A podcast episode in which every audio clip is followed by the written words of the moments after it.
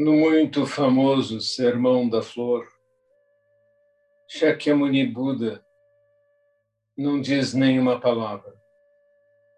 Ele apenas levanta uma flor. Todos permanecem esperando e Buda não diz nenhuma palavra. Porém, Mahakasyapa, aquele que seria o sucessor na liderança da ordem, o primeiro sucessor depois de Buda, o primeiro de nossa linhagem, Mahakasyapa sorri.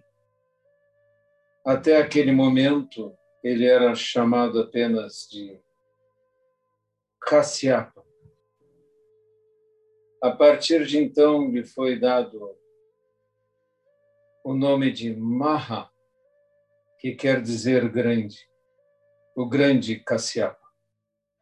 Porque quando ele sorriu, Buda disse: Kasyapa foi o único que entendeu. Mais tarde, Shakyamuni Buda divide seu assento com Kasyapa, fazendo que Mahakasyapa faça seu Teisho, dê um sermão. E essa é a origem da nossa cerimônia de Hosen Shiki quando um monge é graduado como zagen e recebe algumas atribuições limitadas. Essa história valoriza, acima de tudo, a transmissão sem palavras, a transmissão de coração a coração, de mente a mente. Um mestre recebeu a visita de outro mestre e ele sentou-se e o anfitrião serviu chá. Ambos silenciosamente tomaram suas xícaras, calmamente. Aspiraram o perfume, giraram as xícaras em suas mãos para observá-las. Sem nenhuma palavra, tomaram chá. E depois de algum tempo, a visita levantou-se, ajudou a arrumar os utensílios, fez vagarosamente uma reverência e retirou-se.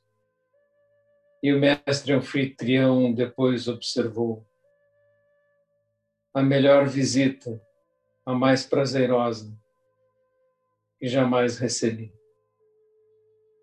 Estas duas histórias enfatizam o silêncio, tão precioso no Zen.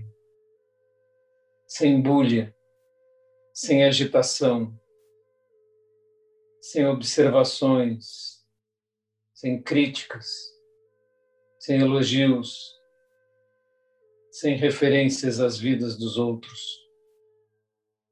O silêncio é uma joia preciosa. Nós começamos a cultivá-lo fazendo zazen.